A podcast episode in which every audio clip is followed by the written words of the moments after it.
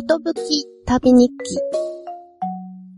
この番組は旅の話とその旅を通じて学んだこと、調べたことを話すラジオ番組です。こんにちは、ぽちこです。今日はちょっと鼻声でもないですかね。久しぶりに風邪をひいたんですね。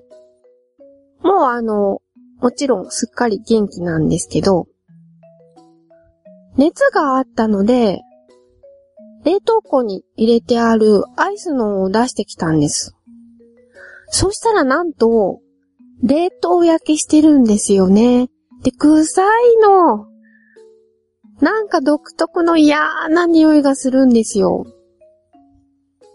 ひんやりした冷たさを得るには、匂いを我慢するしかない。もうしょうがないと思って我慢しました。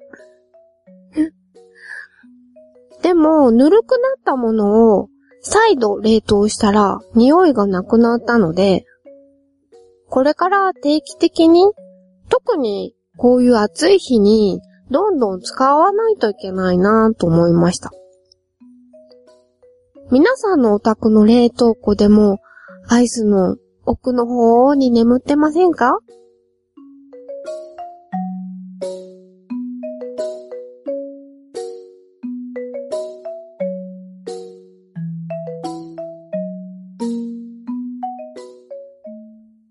回は夏にぴったりの話題、妖怪の話をしたいと思います。まずは、名古屋市博物館で開かれている、水木しげるの妖怪百鬼夜行展に行ってきました。水木しげるさんが描いた、たくさんの妖怪の創作過程が紹介されていました。これらの妖怪は、水木さんが頭の中で作り出したわけではなくて、昔から言い伝えられてきたり、記録として残っているものを元にしているんだそうです。なぜなら、妖怪は実在するからだそうですよ。本当にいるんですね。特に、江戸時代の鳥山石燕という方の、ガズ百鬼夜行という本を参考に、というか、できるだけ忠実に再現して描いたものがたくさんありました。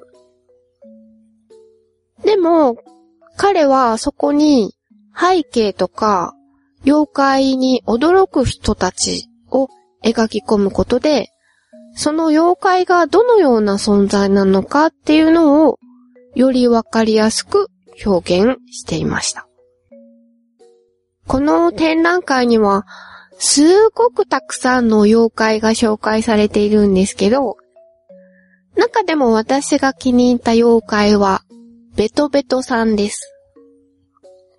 皆さんも経験ないですかね？誰もいない寂しい夜道を一人で歩いてるとき、なんか誰かに後ろをつけられてるような気がしたことってないですか？そんな時は、あなたの後ろに、ベトベトさんがいるんですね。怖いですね。で、そんな時どうするか？そんな時は、こう言いましょう。ベトベトさん、先へお越し、って。そうすると、ベトベトさんはあなたを追い抜いていってくれるそうです。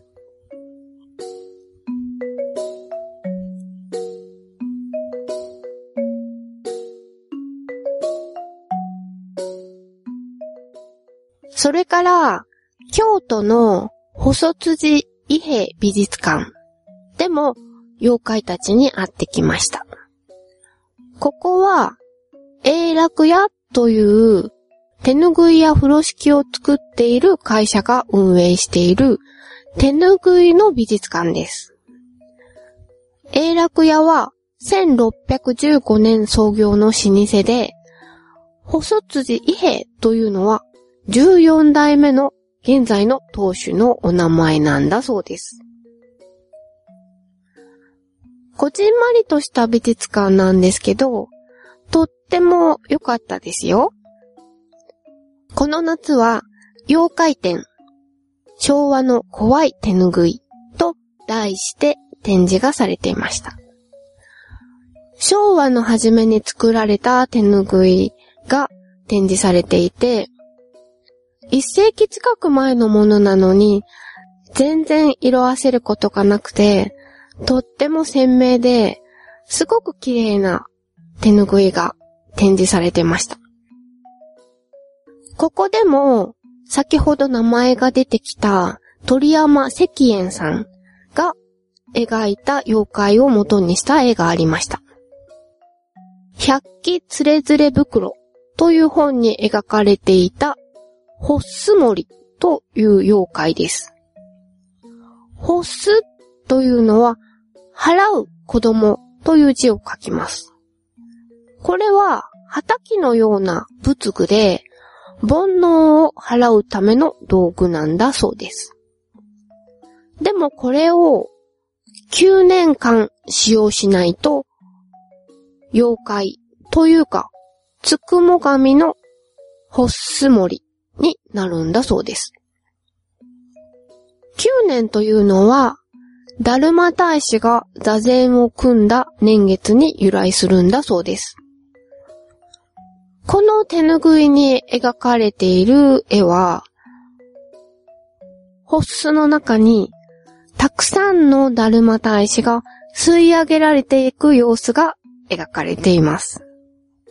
手前の方のだるまは、あれーって感じの表情をしながら吸い込まれてっている感じなんですけど、もう奥の方にいるちっちゃくなってぎゅうぎゅう爪になってるだるまはもう表情もよく見えない感じです。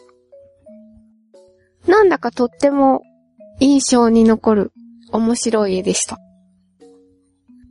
つくも神になるには100年かかるってなんかの小説で読んだことがあるんですけど、9年でもなれるっていうのもあるんだな、思いました。他には、日本の妖怪では定番の化け猫、タヌキ、お岩さん。そして、カッパが鳥獣ギガっぽく踊ってました。怖いっていうより愛嬌がある感じに描かれていました。さすがに日常で使う手ぬぐいだけあって、あんまりおどろおどろしい絵だと売れないのかもしれないですね。意外だったのは、骸骨の絵が多かったことです。それに、人魚の絵がありました。説明によると、人魚は古くは妖怪として語られたんだそうです。人魚というとアンデルセン。ヨーロッパにいるものだとばっかり思ってたんですけど、日本にもいたんですね。なかなかね、色っぽい人魚が描かれてましたよ。この美術館、お店も併設されていて、たくさんの手ぬぐいや風呂敷が売られています。ちょっとお値段お高めです。でも、作りがしっかりしてるし、染めも美しいので、普段使いにするっていうより、額に入れて飾っておいたらいいんじゃないかなーなんて思いました。入場チケットが手ぬぐいなんですね。なので私はそれをお土産にすることにしました。この手ぬぐいチケット、ちゃんと半券がついてて、入り口でスタッフの人が半券部分を切り取るっていうか、切り裂いてくれます。ちょっと切れ目が入ってて、そこを引っ張ると気持ちがいいほど上手に裂けます。時代劇で下駄の鼻緒が切れた時に手ぬぐいを裂いて付け替えるシーン見たことないんですか？そんな感じで手ぬぐいを使うこともできるんだそうです。美術館のスタッフの人の話だと、ハサミなんかなくても、歯でちょっと切れ目を入れれば裂けますよってことでした。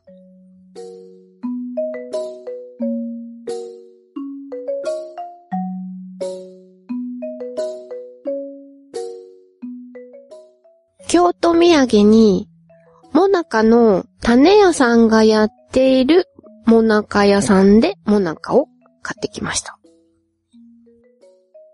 粒あんと一緒に、ピーナッツバターとか、アーモンドバターが入ったもなかで、あんこと油の相性は抜群だなって再認識しました。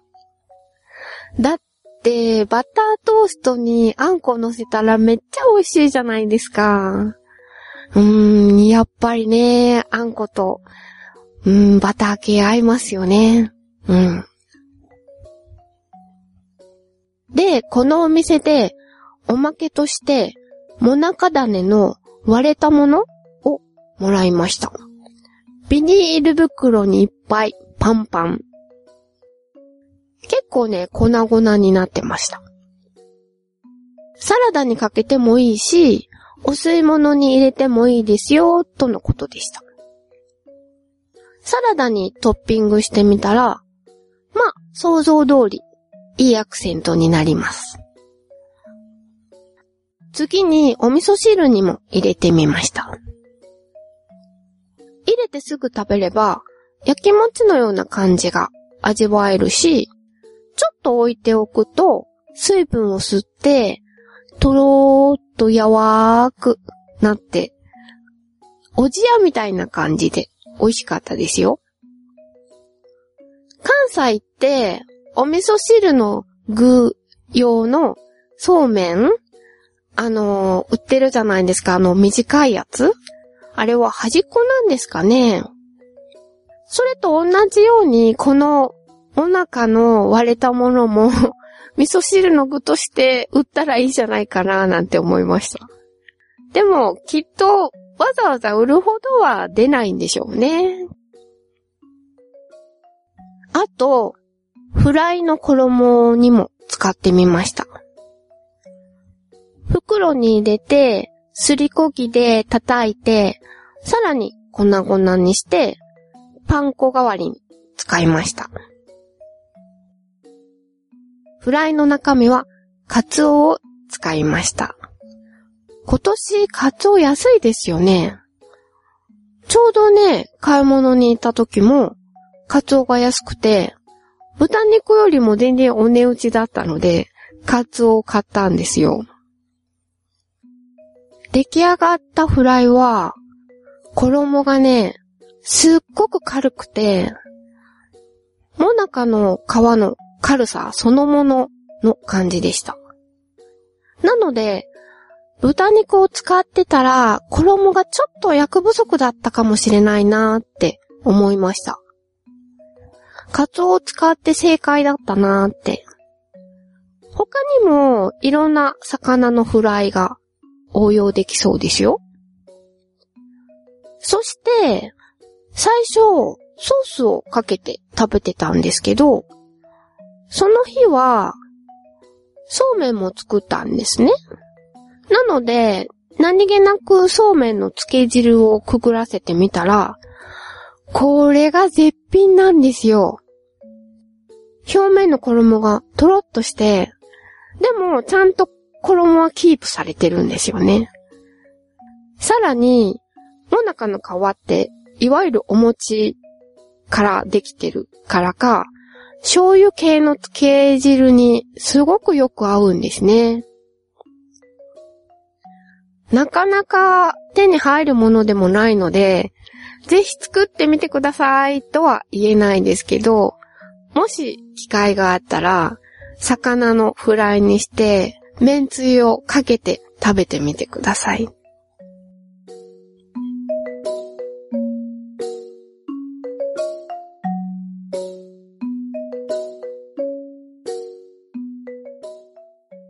ディングです。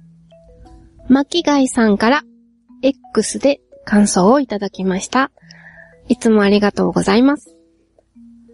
仏像、佃煮、バッハなど、やはり深掘りのコンプリート欲が刺激されますね。カス漬けや佃煮は東京でも有名店がありますが、良いものはなかなかのお値段です。浅草に芋金の有名店がありますが、和菓子の金唾あるあるもあるのかな？かっこ笑い。と、いただきました。芋金っていうのは、さつまいもが入った金唾のことですよね。あの、東京土産にもらったことありますよ、何度か。美味しいですよね。でも、金つばってそんなに正直思い入れはなかったですね。あんこを食べてるとっていう感じがすごくあって、好きは好きですけど。でも、あんこだったら、うば玉が大好きです。ご存知ですかね？黒糖入りのこしあんを丸くして、表面に寒天を塗って、ツヤツヤっとさせたやつです。一つずつは小さいんですけど、一箱に9個入りで売られているんですよね。一番ちっちゃいのでも。なので、いつも、こんなには食べられないかもなーって買うのを悩むんですよ。でも、何が何が、結局買うと、あれよあれよという間に食べてなくなっちゃいます。この暑い時期だったら、冷蔵庫で冷やしといて、で、冷たいほうじ茶か麦茶と一緒に食べると美味しいんですよね。なんだか食べたくなってきました。コンプリート欲、巻貝さんは、ポッドキャスト番組に対するコンプリート欲があるらしいです。私の場合は、つまみ食い派というか、面白いなって思える番組を見つけたら、そこから新たに更新されていく回を聞き続けていくっていう感じです。過去にあんまり遡ったりはしないですね。でもって、聞きそびれて何回分か溜まってしまったりもするんですけど、もうそういう時は、その溜まった分の一番新しい回だけを聞くっていう感じです。番組に関する感想など、お気軽にお寄せください。メールアドレスは、ことぶき旅、アットマーク、gmail.com。旧ツイッター、現在 X の方では、ハッシュタグ、ことぶき旅、ことぶきはカタカナ、旅は漢字でつぶやいてください。よろしくお願いします。ということで、第11回、この辺で終わりにしたいと思います。ポチコでした。さようなら。